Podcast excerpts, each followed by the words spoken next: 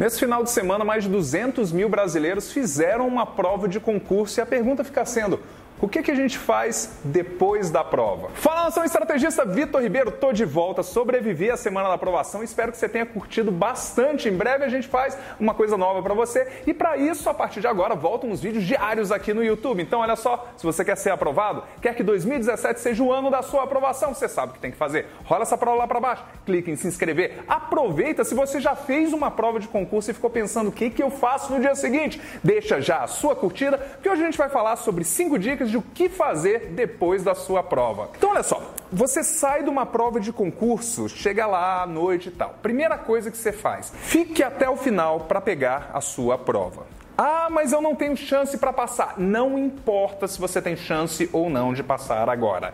Se você saiu de casa para fazer uma prova, vale a pena você ficar lá para pegar o caderno e ficar até o final. Por quê? Porque com o caderno você tem chance de progredir. Sem o caderno você não progride.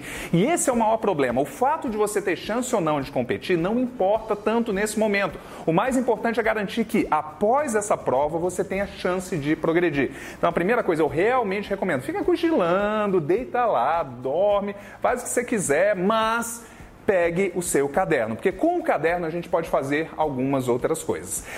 Pegou o seu caderno? O que, que você faz no domingo à noite, ou no sábado à noite, ou depois da sua prova? Primeira coisa, não tem muito que a gente fazer nesse, seu, nesse primeiro dia. Algumas pessoas ficam ansiosas. Ah, o cursinho tal vai fazer uma correção ao vivo. O foda é que todas as correções ao vivo dá 20% de diferença do gabarito oficial. É, pode, pode, claro, né? Se você tiver muito pilhado e tal. Mas a coisa mais importante no domingo à noite é você se reafirmar e se parabenizar por todo esse processo na jornada. O que, que você fez que merece ser parabenizado? O que, que você fez que valeu a pena? Mesmo que você não seja aprovado, mesmo que não gere esse resultado. Então, a segunda coisa é, no domingo, se parabenize, valeu a pena, mandei bem, fiz forte, fiz o que eu podia, fiz o que, que dava nisso aqui e foca em tudo que você fez que foi certinho nisso. A pior coisa, e eu já, traba, eu já conduzi mais de 100 eventos presenciais e a gente junta a equipe no final para fazer um feedback e tudo. A pior coisa que a gente pode cometer no momento final de um trabalho é focar nos erros.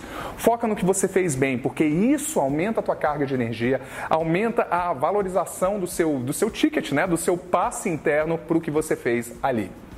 E aí, Segunda-feira é meio que um dia de limbo, porque normalmente a gente fica aguardando. É um lugar legal para você começar a traçar quais são os próximos passos. Então a terceira coisa é quais são os próximos passos. Passado essa prova, pode ser que eu seja aprovado, pode ser que eu não seja aprovado, para onde que eu vou a partir de agora? E começar a mensurar o que, que você conseguiu aprender bem e o que, que você não conseguiu aprender bem. Normalmente, em 80% dos casos, a prova é uma foto da sua preparação. Você se preparou bem, fez o que tinha que ser feito, aprendeu o conteúdo que estava no edital, você vai bem na prova. Você não se preparou bem, você não aprendeu o que estava lá no edital, você pode ter fé, o cara lá de cima está rezando para você, mas está rezando para todos os milhões de concurseiros que tem aí no meio. Então, o diferencial que você vai colocar, além lá de cima, é no seu trabalho, é no seu esforço, é na sua revisão, certo? Então, coloque com isso daqui. Então, analisa o que, que você conseguiu aprender e o que, que não aprendeu.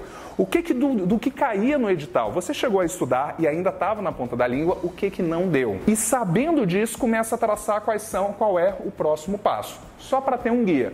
Porque terça-feira o teu trabalho recomeça. E aí vai ser a quarta coisa. Você corrigiu a tua prova agora. Você corrigiu dentro do seu gabarito. Você viu o que, que você foi bem, o que, que você acertou, o que, que você não acertou.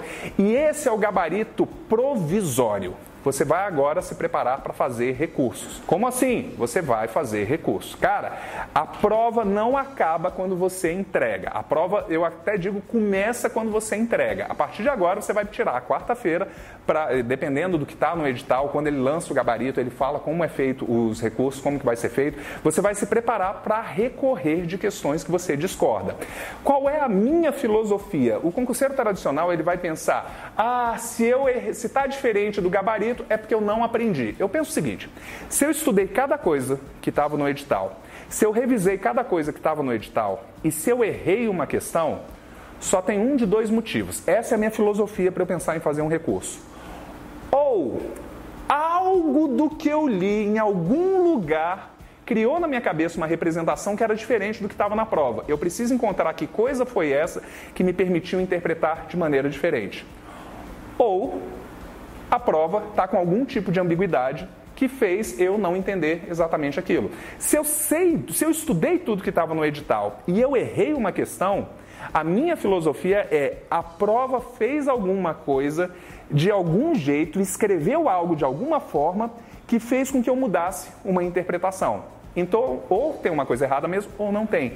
Eu cheguei a ganhar eu não lembro se foram só oito questões, mas eu fiz tipo 22 recursos na minha prova do TCU. Eu sei que eu ganhei pelo menos oito questões que eu teria perdido ponto e eu cheguei a ganhar no final das contas. O segundo colocado ele ganhou 22, 20 questões mais ou menos, tal. Então o, a, o momento do recurso faz parte ainda do jogo. E se você pensar, ah, eu não preciso fazer recurso porque alguém vai fazer, cara, tu tá aqui para ser o primeiro colocado, tu tá aqui para estar tá dentro das vagas. É o teu futuro, é o teu jogo. Tem, não, não, você não pode esperar que outra pessoa vá fazer. É contigo. É contigo. Como que se faz recurso? Eu nunca aprendi a fazer recurso, não existe coisa para fazer recurso. Você vai dizer, senhora banca, discordo desse seu gabarito por causa disso, disso, disso, e na verdade deu uma ambiguidade por causa disso. Você vai explicar como você explica para um colega seu quando ele sacaneia. Então, o momento do recurso ele é importante. O momento do recurso na redação é importante. Eu ganhei pontos na, na redação, na minha prova do TCU, na minha prova da Anatel. Então, prepara isso daqui e você vai fazer recurso logo depois. Passado esse momento, Cheguei na terça-feira, tenho, estou preparado para os recursos e tudo mais. Agora você vai voltar naquele passo 3 que foi preparar, começar a encontrar quais são as alternativas e agora sim você vai começar a trazer isso para a realidade. O que, que significa isso? Qual é o seu próximo plano? Qual é o seu próximo alvo? O que, que você avançou bem e o que, que você não avançou bem? A coisa mais importante é você tentar fazer com que todo o seu estudo para essa prova, todos os seus meses de estudo, eles continuem compensando. E uma coisa mega importante, às vezes você vai querer tirar uma folga, às vezes você vai tirar, querer tirar uns dias, é não pare completamente aqui. Passou esse momento de recurso, que para mim é um dos momentos de maior aprendizagem que a gente tem sobre aquelas matérias, passou esse período de recurso, se você for tirar uma folga, o que quinto ponto é faça uma revisão. Tire uma tarde inteira ou tire um dia inteiro para fazer uma super revisão de tudo que você aprendeu e aí sim, se for o caso, tire uma folga ou aí sim continue a estudar para as outras coisas. Essa revisão vai meio que garantir encapsular que todo o material estudado para aquela prova que você fez naquele final de semana, quer você tenha sido aprovado ou não aprovado, vai continuar na sua memória e vai continuar gerando conhecimento até o próximo concurso que você tenha. E se você fez uma prova desse final de semana, se nesse momento você está assim, cara, e agora? O que, que vai acontecer? Comemore comemore o seu avanço, comemore você ter ido lá, você ter enfrentado, você está uma prova mais perto da sua aprovação.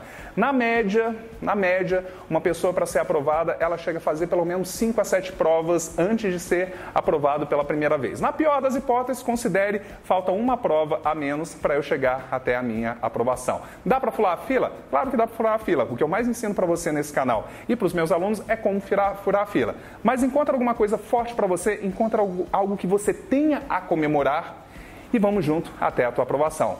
E aí, faz sentido isso daqui? Comenta aqui embaixo qual é uma coisa que você tenha a comemorar, a celebrar, a dizer, olha, nisso aqui eu mandei bem. Comenta aqui nos comentários, comenta nos comentários que eu vou deixar uma curtida aqui para você e eu vou compartilhar com vocês aqui nos comentários algumas das coisas que eu também fiz depois da minha prova. E lembra sempre, todo dia um vídeo novo aqui no canal do Estratégia de Aprovação, a Rocha nos estudos e nos vemos no topo. Até lá! E aí pessoal, se esse vídeo foi útil, lembra de curtir e compartilhar com os seus amigos. Toda segunda-feira tem um vídeo sobre motivação, quarta-feira uma entrevista com um aprovado e todos os dias às 9h59 da manhã um vídeo para te ajudar na sua aprovação. Até lá!